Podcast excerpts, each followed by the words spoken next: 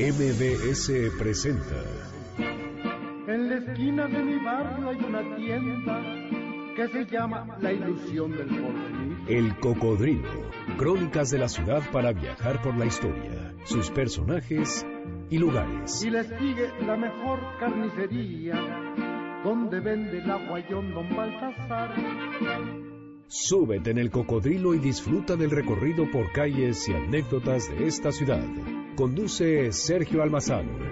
El cocodrilo comienza su recorrido. ¡Vámonos!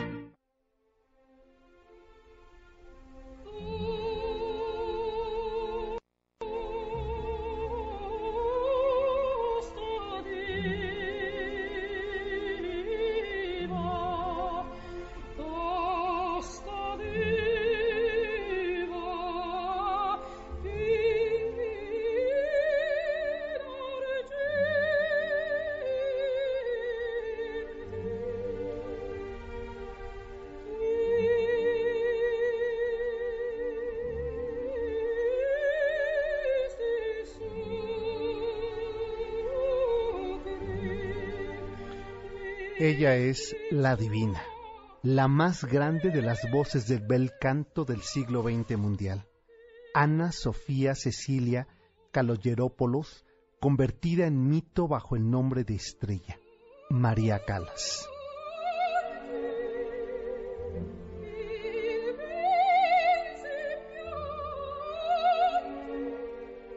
Calas quien supo ganarse a los públicos de la ópera de la burguesía europea de la primera mitad del siglo XX, pero sobre todo la Calas se hizo infinita, inconmensurable porque su canto vibra como la pasión.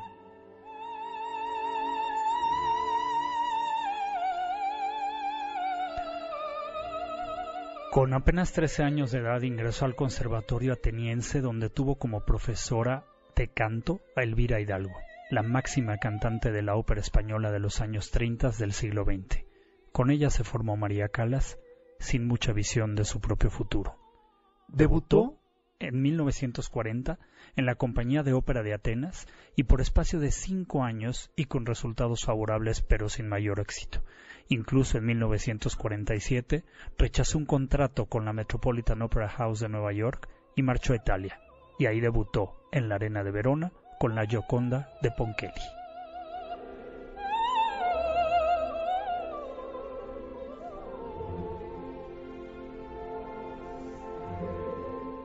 Seguirían otras interpretaciones de la ópera italiana, pero nada, nada fue tan contundente como su papel de la Norma de Bellini en Florencia en el año de 1948. Con esa interpretación seguiría la consagración de la diva, la divina Calas. Sería hasta la década de 1950 en que María Callas se consagrara con las óperas de Rossini y Donizetti que demostró su calidad interpretativa, la de su voz y la de su dramatismo, la de la divina Calas, al grado tal que Visconti, el director de cine y teatro, filmara Ana Bolena y la Traviata nada menos que en la Scala de Milán. Paralelo a este éxito profesional, su vida personal, sus matrimonios entre ellos con el millonario griego Nazis, serían el inicio de una tormenta emocional que la llevaron a los excesos, a las depresiones y el retiro prematuro tras esa fragilidad física después de someterse a dietas y perder 40 kilos en pocos meses. Su voz se vio afectada por este hecho.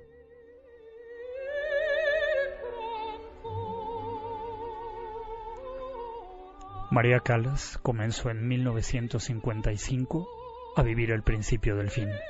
Su inestabilidad emocional tras la separación de Aristóteles Onassis, quien finalmente se casara con Jackie Kennedy en 1968, y más tarde la muerte de su examante griego en 1975, trazarían la ruta del fin fatal de la divina del bel canto.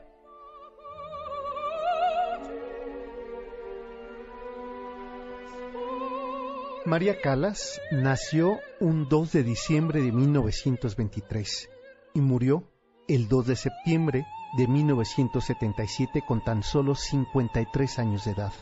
La máxima intérprete de la ópera mundial se fue, alejada del mundo musical, en la soledad de su departamento en París y despertando todas las intrigas de su vida que incluso hoy, 50 años más tarde de su muerte, sigue siendo un misterio llamado Calas, la Divina María.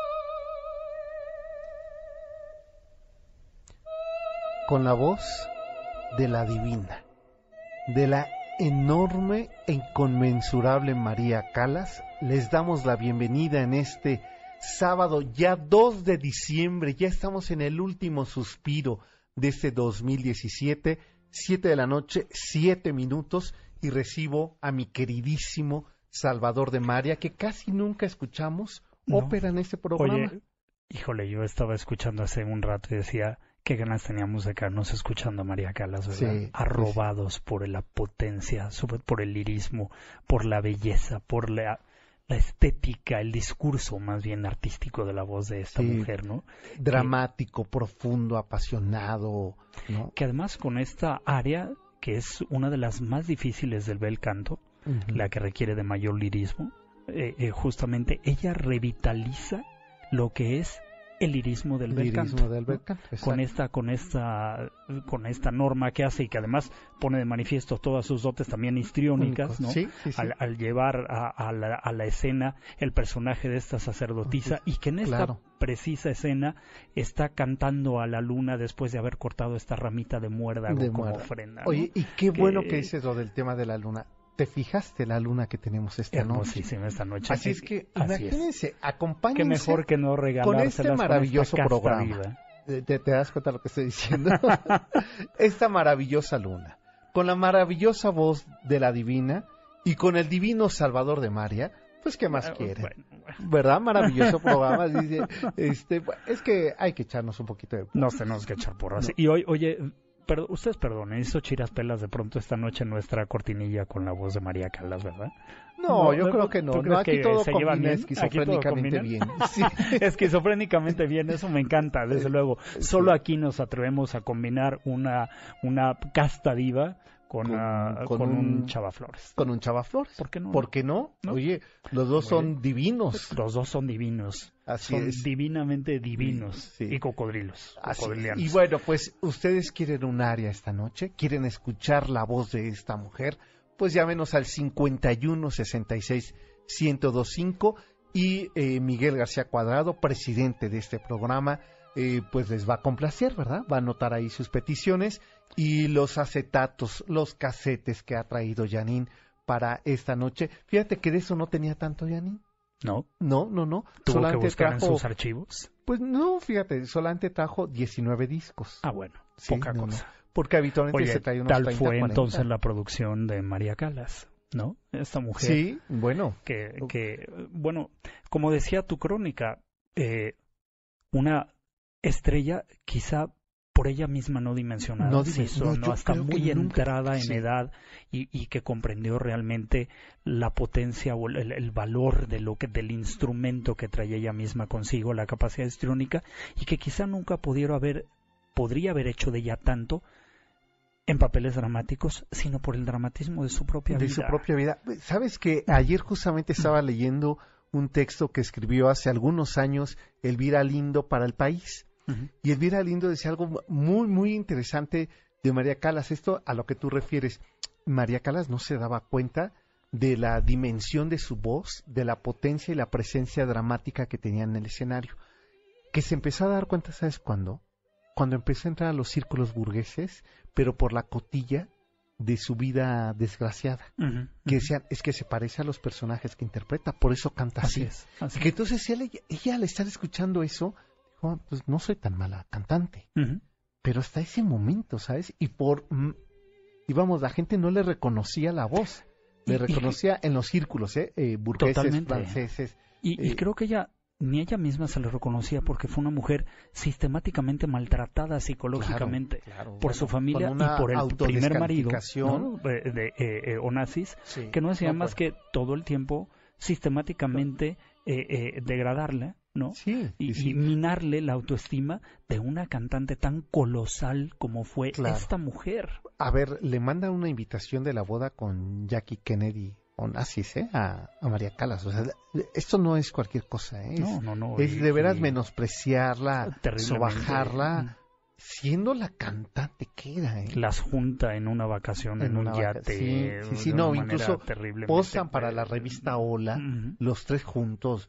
Eh, María Calas extremadamente delgada, ¿no? Este, ella con un traje de baño, vamos, de, de esa época de los años 60, pero que dejaba ver la delgadez extrema y el estado de, de, ansiedad en el que se encontraba y, de, angustia en el que una mujer que... que se presta todo eso, o sea, el otro tema es que ella se prestaba eso con este sentido de reconocimiento, ¿no? De una enorme necesidad de ser reconocida. Fíjate nada más nuevamente el drama, el drama, de una mujer que no necesitaba más que pararse en un escenario para tener al mundo en la palma de sus manos y que sistemáticamente estaba buscando el reconocimiento y una cuota, unas migas de cariño y de cercanía con alguien, ¿no? Así es. Tremendamente. Parece que, parece que la escena nunca le dio esto y muere sola, sola en su departamento de París, en el 16 distrito, rodeada de eh, antigüedades exquisitas, y que de además, joyas exquisitas y de una tremenda soledad. Decían que eh, su asistente le pedía, sobre todo en la última etapa de su vida, eh, por día le iba diciendo que abriera los armarios y sacara el vestuario. Entonces e, ella se ponía los vestidos mismos en los que ya no cabía, ¿no? Estaba extremadamente delgada y pedía que le pusieran los videos donde ella estaba actuando. Se revisaba todo el tiempo y pero ojalá fuera una revisión de su propia historia. Saber quién era. Exacto. Como si ella misma hubiera sido una paria de ella misma, ¿no? Una, una, se hubiera quedado huérfana de, de, de, de sí misma, ¿no? Sí, entonces a mí me parece que eso es el otro eh, lado extremoso de una moneda que si la escuchamos era para que... Claro, el, lado oscuro de esta otra moneda tan luminosa, de esta otra cara tan luminosa, que no hizo más que dejarnos, como lo que acabamos de escuchar ahorita, unas áreas de bel canto que verdaderamente pueden estremecer hasta lo más profundo del alma. el registro de la voz de María Calas tenía esa capacidad. Sí, la potencia de manifestarse, de expresarse a través de, de la lírica, ¿no? a mí me, la verdad es que me estremece cada que, que escucho. A, mí también me estremece, yo que pocas Porque además de escuchas toda este, esta emoción, esta enorme pasión, como, como un soliloquio, como si ella se dialogara con la música, tratándose de explicar y, de, y al mismo tiempo decir al mundo que ahí estaba. Correcto. Eh, bueno, pues esta noche, que está eh, cumpliendo años, sería su aniversario este 2 de diciembre. Eh, pues vamos a estar escuchando música de, de María Calas. No crean que el programa está dedicado a María Calas, aunque musicalmente sí, pero hoy nos vamos a ir con esta música. Fíjate que no viene mal. No viene nada mal. De hecho, nos pide por acá Liliana Segovia la Traviata, pero me gustaría saber con precisión qué área, área de la es la que quieres de la Traviata. Pero vamos a intentar interpretarte o adivinarte, ¿te parece, a ver Liliana? Qué, encontramos ahí por aquí. de lo que de los acetatos que trae Janina, a ver si no suena del cross. Por lo pronto buscamos a ver. Pero por lo pronto nos vamos a una pausa y regresamos ahora sí para entrar al tema, porque nos vamos a ir a una colonia que si bien es cierto este barrio se fraccionó a principios del siglo XX, eh, sería hasta los años 20 del siglo pasado que empezó a poblarse. Y en donde se encontraba el potrero del hipódromo, eh, decidieron eh, el arquitecto José Luis Cuevas, no el pintor, era otro homónimo, el arquitecto José Luis Cuevas, trazar ahí el corazón y el pulmón de este barrio. Y se le pone como nombre el Parque eh, General, San, Martín. De él vamos a hablar dónde está ubicado, porque está cumpliendo el próximo miércoles, cumple 90 años de su creación. De esto vamos a platicar, quédense con nosotros, esto es MBS Noticias. 102.5 eh, la frecuencia, 51 66 105 el teléfono en cabina. Esto es el cocodrilo, volvemos.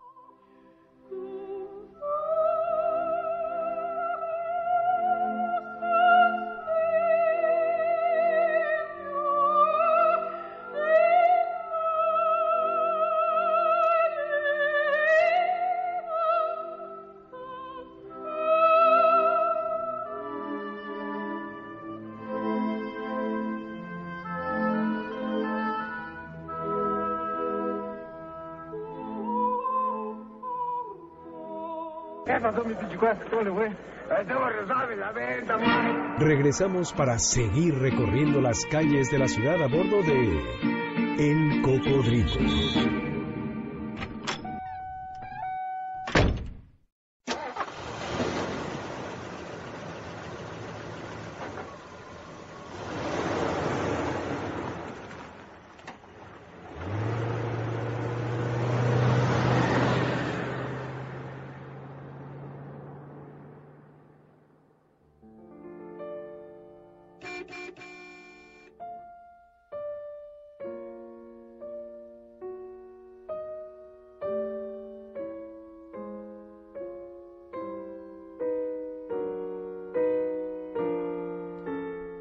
Estamos escuchando eh, música de principio del siglo XX Salvador, uno de los más importantes compositores de la primera, los primeros 20 años del siglo XX. Yo creo que quizá lo más importante, el, zacatecano Manuel María Ponce. Así es. Y me parece que lo que ha escogido no puede ir nada mejor que con este aire nacionalista para hablar de la colonia que vamos a hablar. Del, del barrio de la Hipódromo. Y aquí va la historia.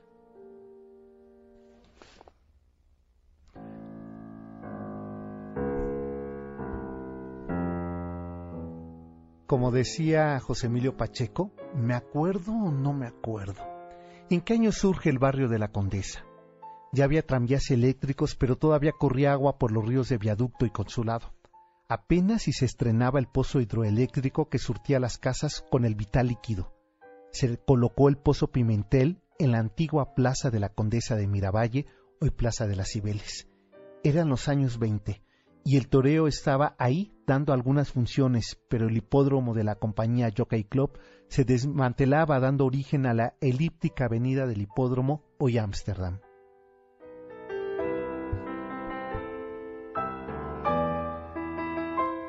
La hipódromo, el barrio ardeco por excelencia de la ciudad comenzaba a poblarse, toda vez que la Roma y la Juárez ya habían tocado su techo de urbanización clase mediera.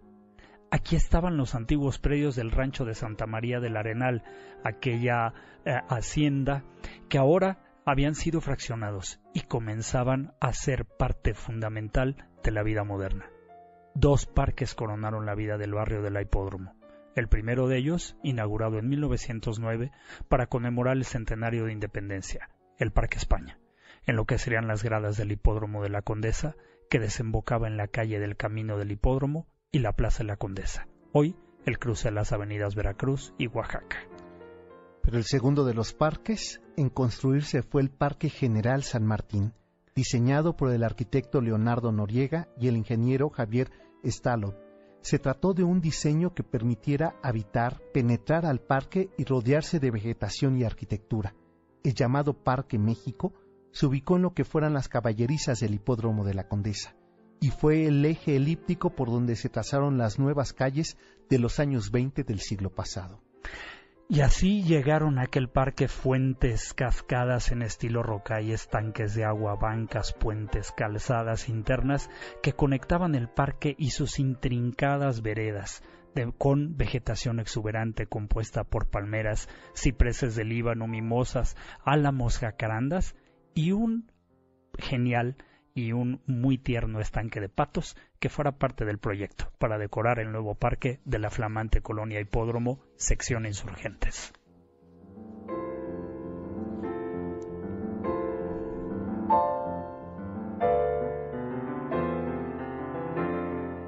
Y para rematar, una fuente de los cántaros, obra de José María Fernández Urbina, con la figura de la mujer desnuda del escultor Roberto Montenegro, siendo la musa Luz Jiménez, una mujer de milpa alta, náhuatl, que era modelo de artistas como Diego Rivera, Siqueiros o incluso del pintor Jean Charlotte.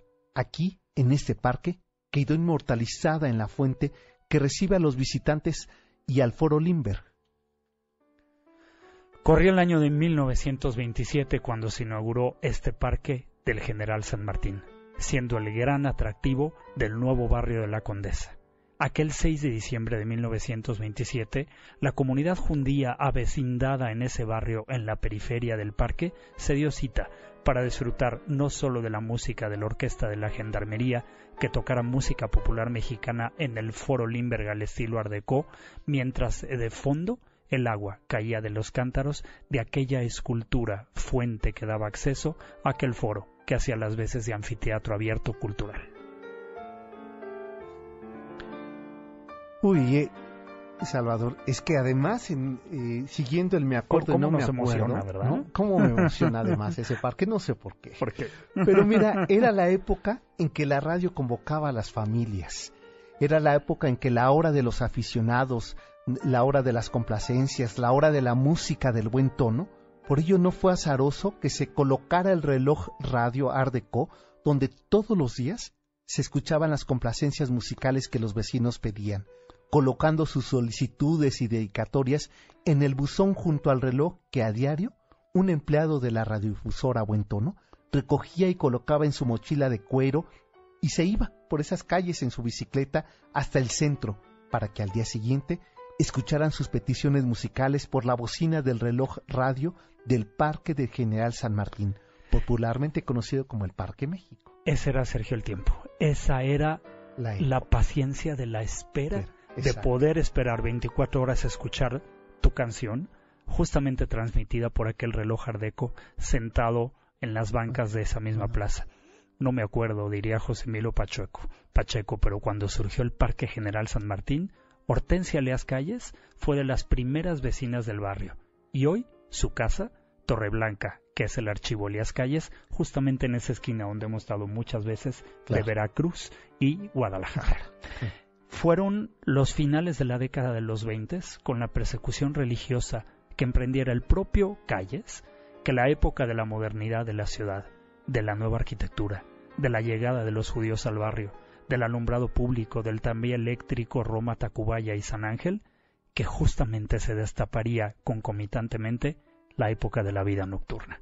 Y ahí estuvo el Parque México, dialogando con la vida de la ciudad que comenzaba su mayoría de edad el Parque General San Martín cumple este próximo 6 de diciembre 90 años de ser testigo de la plenitud arquitectónica, de la belleza de la ciudad, del barrio de la Hipódromo y su vecina la Condesa, de los años 60 y su depresión social, de los años también 90 años, perdón, de los años 60 la depresión y 90 años que este parque llamado México, anteriormente o más bien siempre General San Martín, ha visto caerse edificios, derrumbarse casas, ha vivido sismos, su propia piel ha sido ajada, ha sido centro de acopio, ha sido lugar de encuentros y de vida callejera.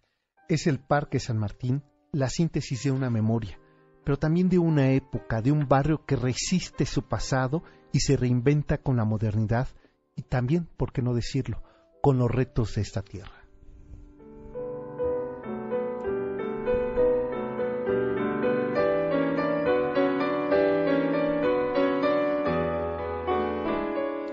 Oye, no negarán nuestros cocodrilos que nos hemos puesto exquisitos. Calas Ponce el Parque General San Martín, la arquitectura del hipódromo, Roberto Montenegro con esa fuente de la mujer de los cántaros, el ingeniero Estaboli y Luis y, el, y de, y de Cuevas, perdón, José Cuevas.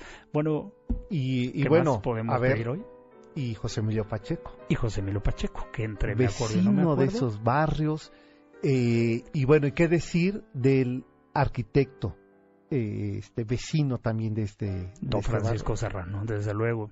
Y, bueno, que hiciera Teodoro González de León. Teodoro González de León desde luego más más más hacia épocas más cercanas a nuestros tiempos.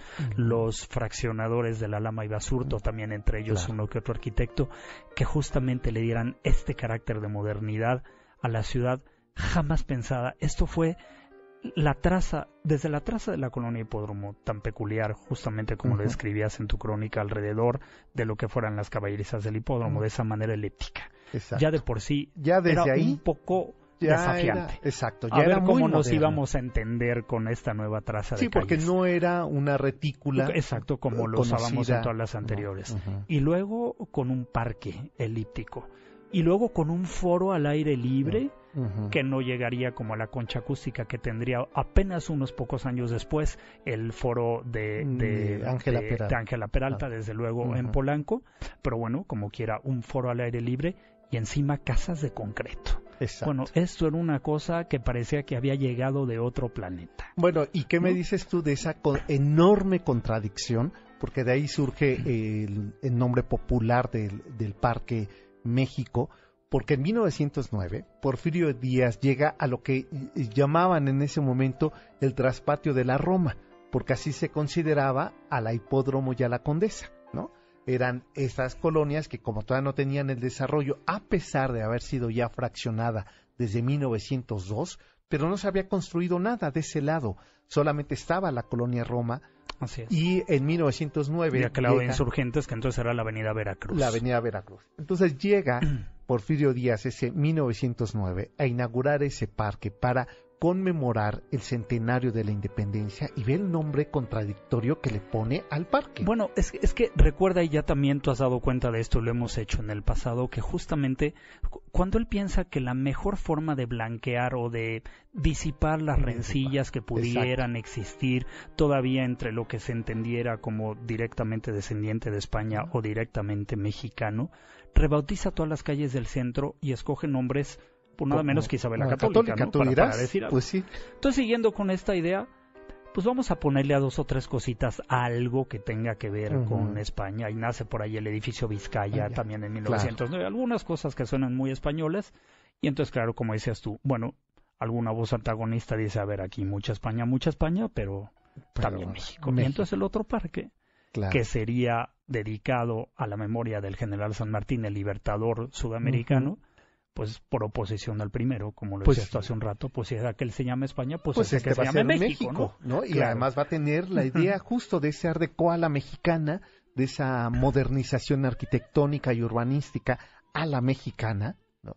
Y entonces se hace este, este parque un poco hasta compitiendo, de un lado van a vivir en la década de los 30, 40, es decir, en el Parque España, va a vivir la comunidad eh, española es, refugiada, en exilio, y del otro lado va a vivir la, La comunidad, comunidad judía. judía. ¿no? Entonces, imagínense lo que fueron los primeros 50 años de vida, o los eh, la primera mitad más bien del siglo XX mexicano en los eh, barrios Hipódromo Condesa y Condesa. Oye, y finalmente hay que decir algo, ¿eh? Porque parecía que aquello hubiera sido una, una, un costal de gatos, ¿no? Que no se llevarían bien. No era Pues así, no, ¿eh? hay que En pensar realidad- que ambos eran exiliados, No, ambos claro, pueblos venían claro, en busca bueno, tenían otros eh, horizontes, claro, ¿no? tenían un mismo origen, Exacto, pues, un mismo origen, correcto. Sí. Un mismo éxodo detrás de ellos, Sí. doliente, y en un país que finalmente los recibía en esta nueva manera y en esta nueva colonia, ¿no? Esta nueva forma de acercarse a la vida pública en un país que era Oye, yo creo que este parque les venía muy bien. No, bueno. De pronto fue una gran bienvenida para, Pues- para no sé, para gente que ten- podía tener esta carga atrás de sí tan Exacto, dolorosa, tan de dolorosa. cargar un éxodo y el abandono de una patria. Pues Sí. mira, se vinieron a encontrar con una flamante colonia hipódromo Exacto. con dos hermosos parques. Eh, ¿Te parece que regresando a la pausa eh, nos platiques ese sí tú, Salvador? Eh, por favor, sobre la arquitectura alrededor de este parque, porque es muy interesante el ejercicio arquitectónico que se desarrolla eh, en las inmediaciones del parque, eh, llamado popularmente Parque México, México. ¿no? Y que me gusta más, ¿eh? A mí Eh, sí. Ya, ya es así. Y en realidad todo el mundo más- le dice parque. Es más, tú googleas y te ponen ahí en el mapa Parque México, no General Correcto, San Martín. no. Vamos a la pausa. Oye, Yanni, regresando de la pausa, ¿tenemos unos regalos? Sí, ¿verdad? Así es que, pues estén Yo que atentos. usted iba, se iba llamando, ¿eh? 5166125. Satúrenle a Miguel la línea porque hay unos regalillos por ahí. Exacto. Y también regresando, les comento a dónde nos vamos a ir a pasear el próximo domingo. Pero esto regresando a la pausa, esto es MBS Noticias, eh, 102.5, la frecuencia. Volvemos.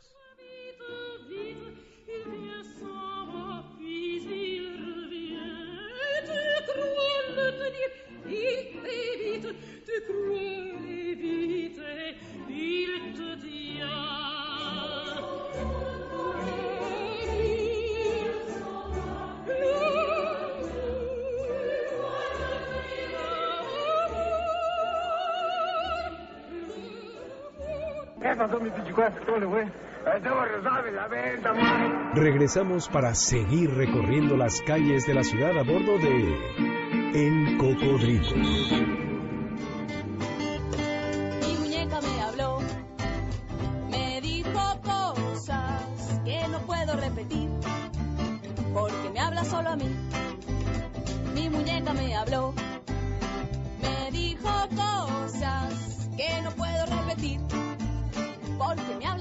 Por supuesto que no es María Calas, ¿verdad? No, no, no, no. Esto no vayan ustedes a confundir. Bueno, este, lo que lo que ordena el, el presidente, la productora lo, así lo es, lo desatiende. Ah, bueno, no claro. lo desatiende. Bueno, a ver, les digo, tenemos unas cortesías para invitarlos. Si nos dicen de esta música, de qué se trata, de qué es. Es, eh, son unos eh, muñecos eh, animados, un guiñol, chilenos, ¿verdad, Janine? Son chilenos, ¿verdad? Sí, ¿no? Bueno, eh, es una serie muy popular, muy popular. La verdad no saben lo divertida que es. Si nos dicen cómo se llama esta serie, que se van a presentar eh, ahora en el Metropolitan el próximo 7 de, eh, de diciembre a las ocho y media de la noche y tenemos cortesía cuádruple. Híjole, es que qué dadivosa está Janine, ¿eh? Bueno, los dos primeros, voy a regalar los dos primeros y me dicen cómo se llaman. Es muy famosa, es un noticiero y son unos como calcetines.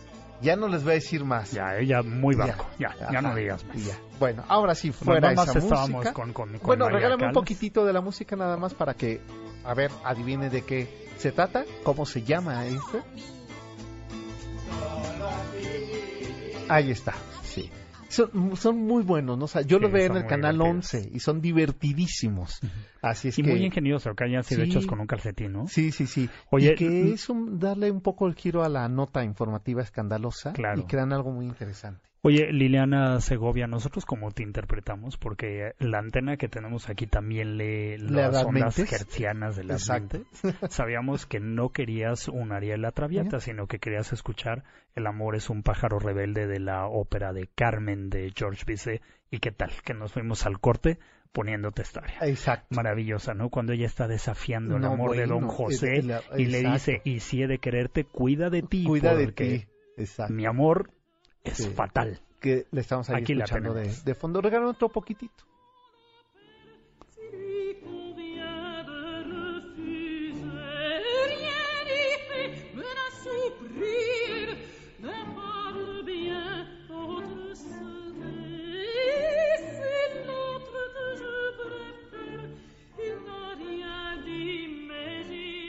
que Pues ¿Qué ahí tal? está. Es el otro el que yo prefiero. Sí. No ha dicho nada, pero es el que me gusta. Ajá, Así que exacto. cuidadito, porque cuidadito con él, porque ahí voy.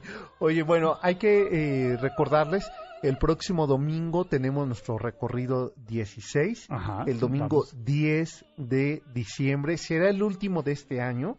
Porque pues ya después vienen las fiestas de fin de año y espero nos inviten a alguna posada. Y a ver, Janine, si nos organizamos una posada. Estaría muy bien, ¿no? Estaría muy bien. Hasta Una transmitir en la posada. Me gustaría. ¿No? Esa como las que hacía Tintán. De esa posada como la de Tintán estaría muy bien. Me gusta la idea. Sí, bueno, mientras nos llega la posada, nos vamos a ir el ¿Dónde domingo nos vamos a dar cita? a Miscuac. Perfecto. ¿Qué te parece ese bar? Perfecto para cerrar el año. Me Bueno. encanta la idea. Y el punto de reunión va a ser el antiguo horno de la La fábrica ladrillera ladrillera. Nochebuena, es decir, Parque Hundido. Parque Unido. Ahí en el reloj del Parque Hundido, ahí nos vamos a ver el próximo domingo 10 de diciembre a las 10 de la mañana. Es el recorrido 16. Gracias de verdad, porque no nos fallen y eso me da mucho gusto que haya tantos que quieran esta ciudad.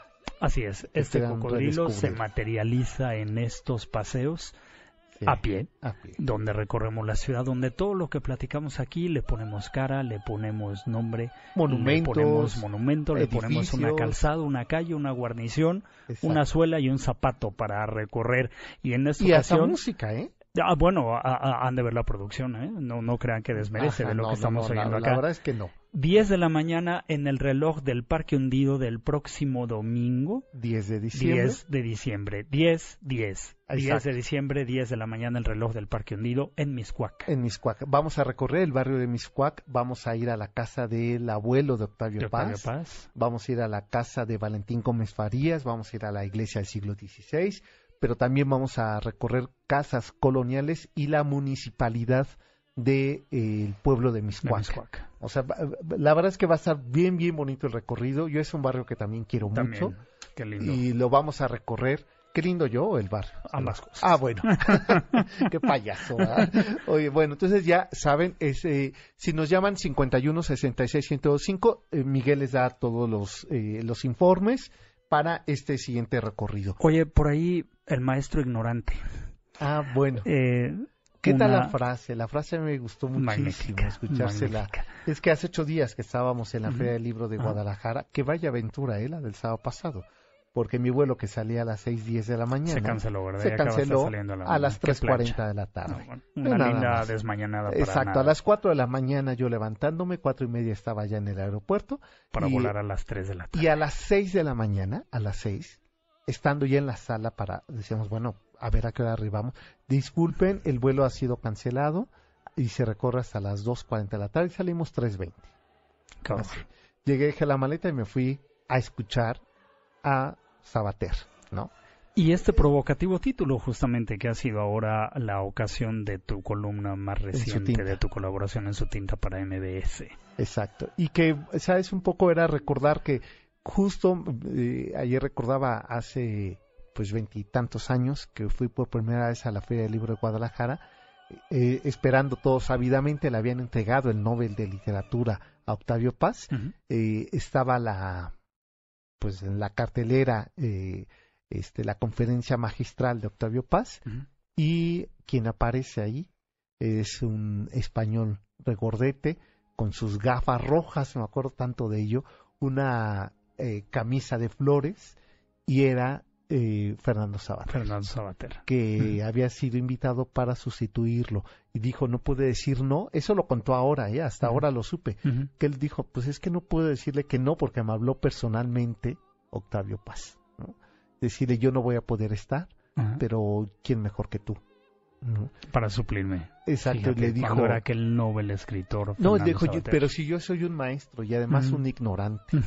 Y que le dijo, pues eso es lo que necesitamos, un maestro ignorante. Y él, su discurso se llamaba así, por eso el maestro ignorante. el maestro ignorante.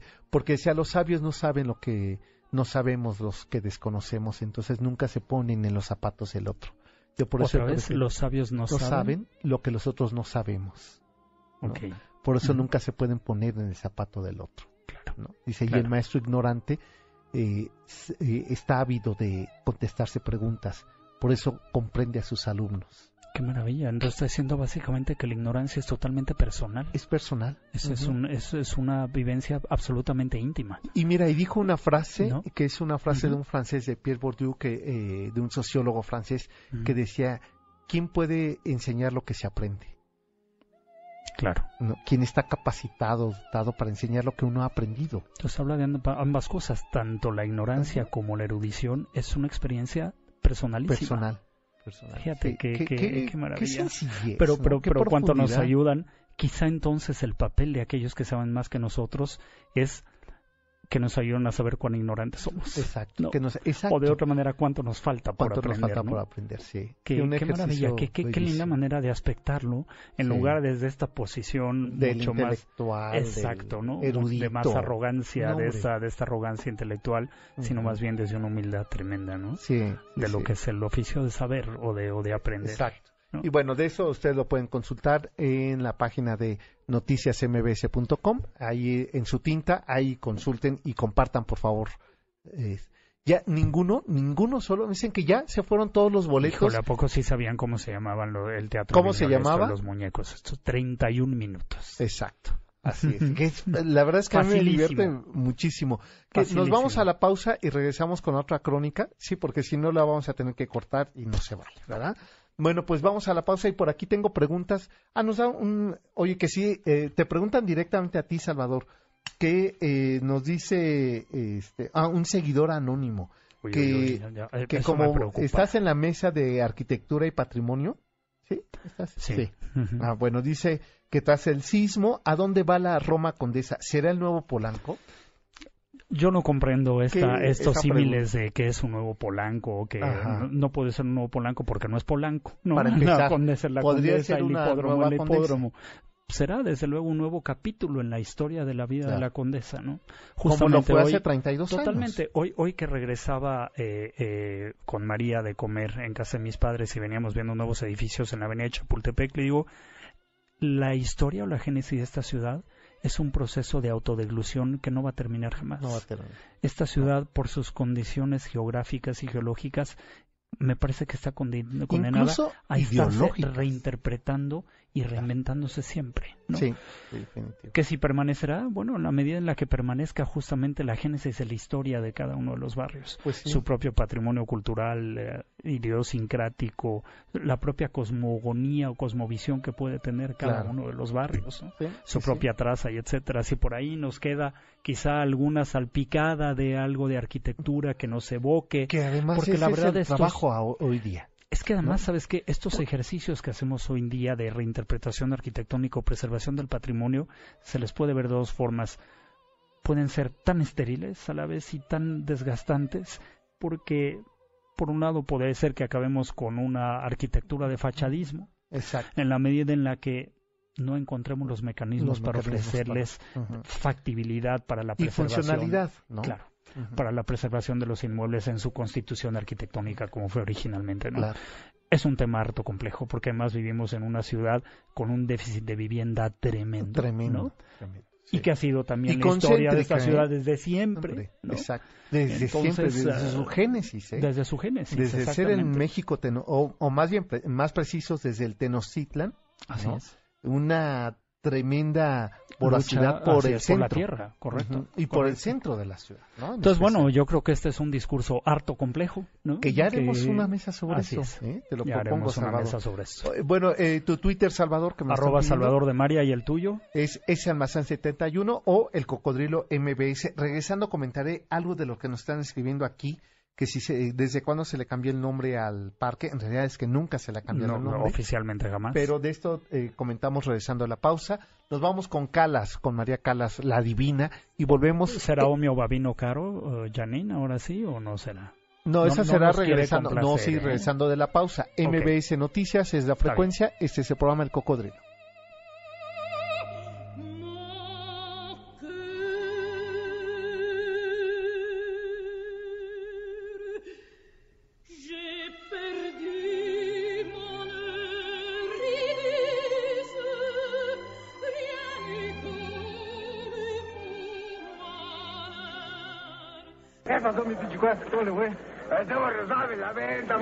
Regresamos para seguir recorriendo las calles de la ciudad a bordo de El Cocodrilo.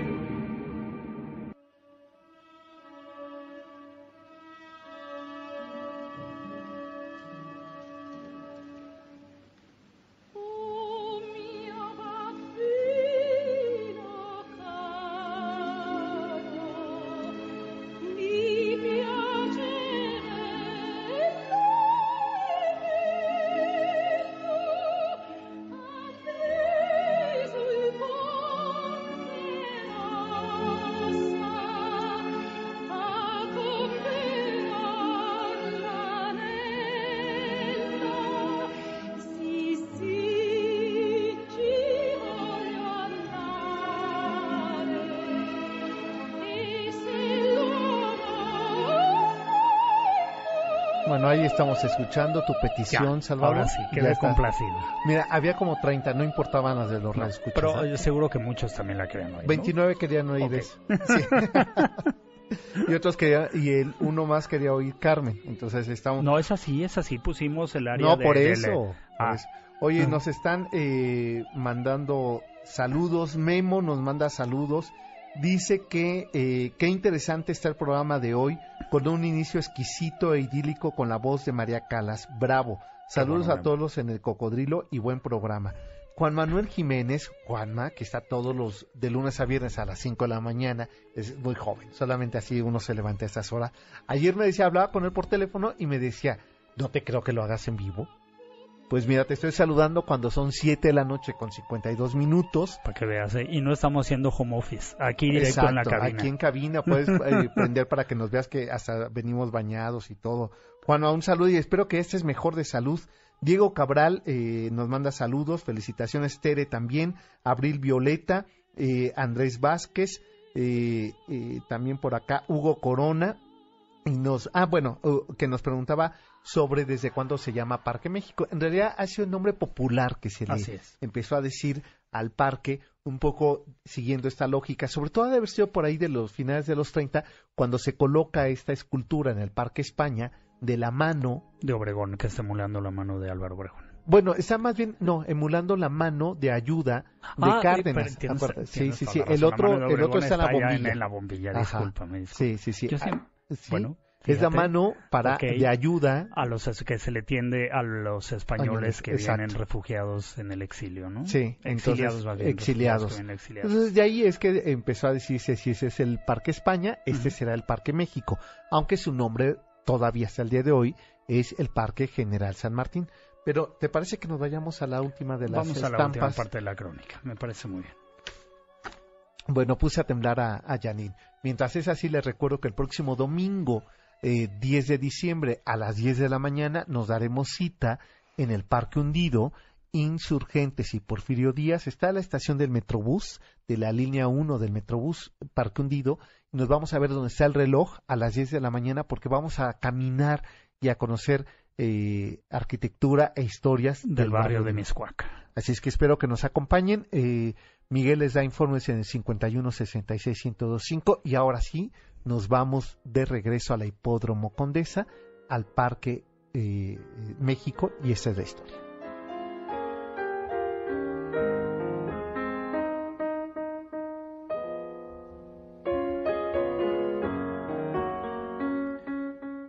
de los momentos del Parque México están los de los años 40. Apenas si la modernización de la ciudad comenzaba a ser el discurso de campaña de Miguel Alemán, quien había crecido soñando en el cine de los festivales y reventones que organizaba en Acapulco en los años 30. Los barrios de la Hipódromo y de la Condesa comenzaron los años 40 a vivir con el esplendor de la urbe. El toreo de la Condesa, que había sido inaugurado en 1907, ya para 1946 dejaba de funcionar y se traslaba a los cuatro caminos, al norponiente de la ciudad. Los centros nocturnos de la clase media y la clandestina y mustia vecindad de la Roma y la Condesa encontraban el cabaret Río Rosa, el desfogue del destape nocturnal nada menos que en la esquina de Valladolid y Oaxaca. Su luminoso letrero de luces neón enmarcaba las fotos de las vedettes y más adelante, sobre la calle Nuevo León, la marquesina del bar Bacanora, eran los años 40, el destape y las nuevas fórmulas rituales de la urbe del barrio de la hipódromo. Circulaban por las calles del Parque San Martín los primeros autos después de la guerra. Cadillac, manejado por Silvia Pinal, Evangelina Elizondo cruzaba a toda velocidad la avenida Michoacán para dirigirse al edificio Rioma de Cantinflas y encontrarse con él y sus amigos que gustaban de las tardes de comida y sobremesa. Estaba de moda las canciones como Suspiros, Sin ti, Amorcito Corazón y el reloj radio del parque, se escapaban temas de Daniel Santos y Toña la Negra, petición musical de los vecinos. En el concurrido Parque General San Martín se recibió en aquellos años 40 a todos los niños con, aparatos ortopédicos. Era el año de la terrible enfermedad de la poliomielitis, de la fiebre aftosa y de las inundaciones. Eran también los años de las radioseries como Tarzán, El Llanero Solitario, Panseco, El Doctor Iku, Paco Malgesto que narrara las últimas corridas justamente del toreo de la Condesa. Los años del Pontiac, de los Chrysler abultados como la arquitectura que comenzara a desarrollarse alrededor del concurrido Parque General José de San Martín. Pero vinieron los años 80. El barrio de la Hipódromo y en especial el Parque México eran testigos de ese sueño modernizador del sueño global. Las calles cercanas al parque ya eran un reto de arquitectura. Los edificios del Art Deco convivían con los nuevos edificios funcionalistas sin estética que emergieron como parte de la nueva vida ochentera. Llegó indefectiblemente la hipermodernidad al Parque General San Martín. Se hablaba en la calle, en los medios de la era de la tecnología, las máquinas que harían de todo y todo el trabajo del hombre. Calles repletas de edificios, ejes viales, supermercados que invadían la bucólica imagen de la colonia hipódromo, el paraíso de la tierra, el mudo y México, el mundo y México, a pesar de las crisis, López Portillista comenzaba a vivir su crecimiento global con todo el corazón, con todo el corazón, con todo el corazón. Bastarían unos segundos para que la promesa de la hipermodernidad se esfumara entre escombros, polvorientas imágenes del asombro. 1985, septiembre 19, 7.19 de la mañana. La Condesa, la Roma, la Hipódromo, la Doctores, la Juárez y el centro de la ciudad veían caer edificios y entre escombros buscaban vecinos, familiares, amigos. Adiós, adiós al sueño prometido, pero a reconstruir la ciudad. El Parque General San Martín era refugio y albergue en los días, las semanas, los meses posteriores. Ahí, aún en el Foro Limber, se vio en pantalla gigante la inauguración del México 86, el Mundial de Fútbol entre casas reducidas a escombros, el edificio Nuevo León del dinamitado allá en Tatelolco, el centro de la ciudad con pérdida de patrimonio arquitectónico. Pasarían casi 10 años para que el Parque General San Martín, ya llamado México, en honor a esos días, esos meses y esos refugios solidarios, volviera a ser lo que siempre fue, un parque, un centro de reunión lúdica. Luego, oscuridad, lúgubre e inseguro en los últimos años del siglo XX. Los efectos del sismo del 85 dejarían una huella indeleble, hasta que a finales del 20 comenzara a resurgir el valor, la vida y los latidos de un barrio. Pero otra vez, otra vez septiembre 19, pero era el año 2017, 32 años más tarde de aquel sismo, la tierra vuelve a movernos recuerdos, miedos, zozobras y edificios. De Avenida México 37, de las esquinas con Laredo y Michoacán, los días posteriores de silencio, miedo, solidaridad y desalojo. El nuevo éxodo, de nuevo la resistencia. El Parque México, más México que nunca y más firme que antes, albergando de nueva cuenta vecinos, víveres y cobijos, siendo el punto, el corazón de la resistencia y la solidaridad.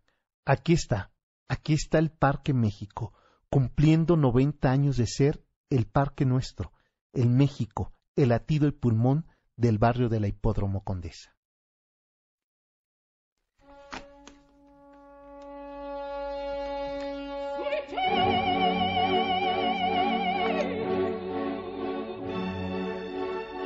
Que nos hemos colgado un poquitito, pero necesitábamos concluir con esta crónica. Muy importante, muy importante. Pues ya nos vamos, así nos vamos, gracias a los ganadores que son... Que son nada menos que Angélica González Galindo, Alejandra Vargas González, Marisol Juárez Ramírez y Jocelyn Vera Leandro, que se van el próximo jueves 7 de diciembre a las 8.30 pm a ver el espectáculo de 31 minutos que tiene lugar en el Teatro Metropolitan. Pásenla bien, buena semana. Nos encontramos el próximo sábado en punto de las 7 de la noche. Hasta entonces. Buenas noches.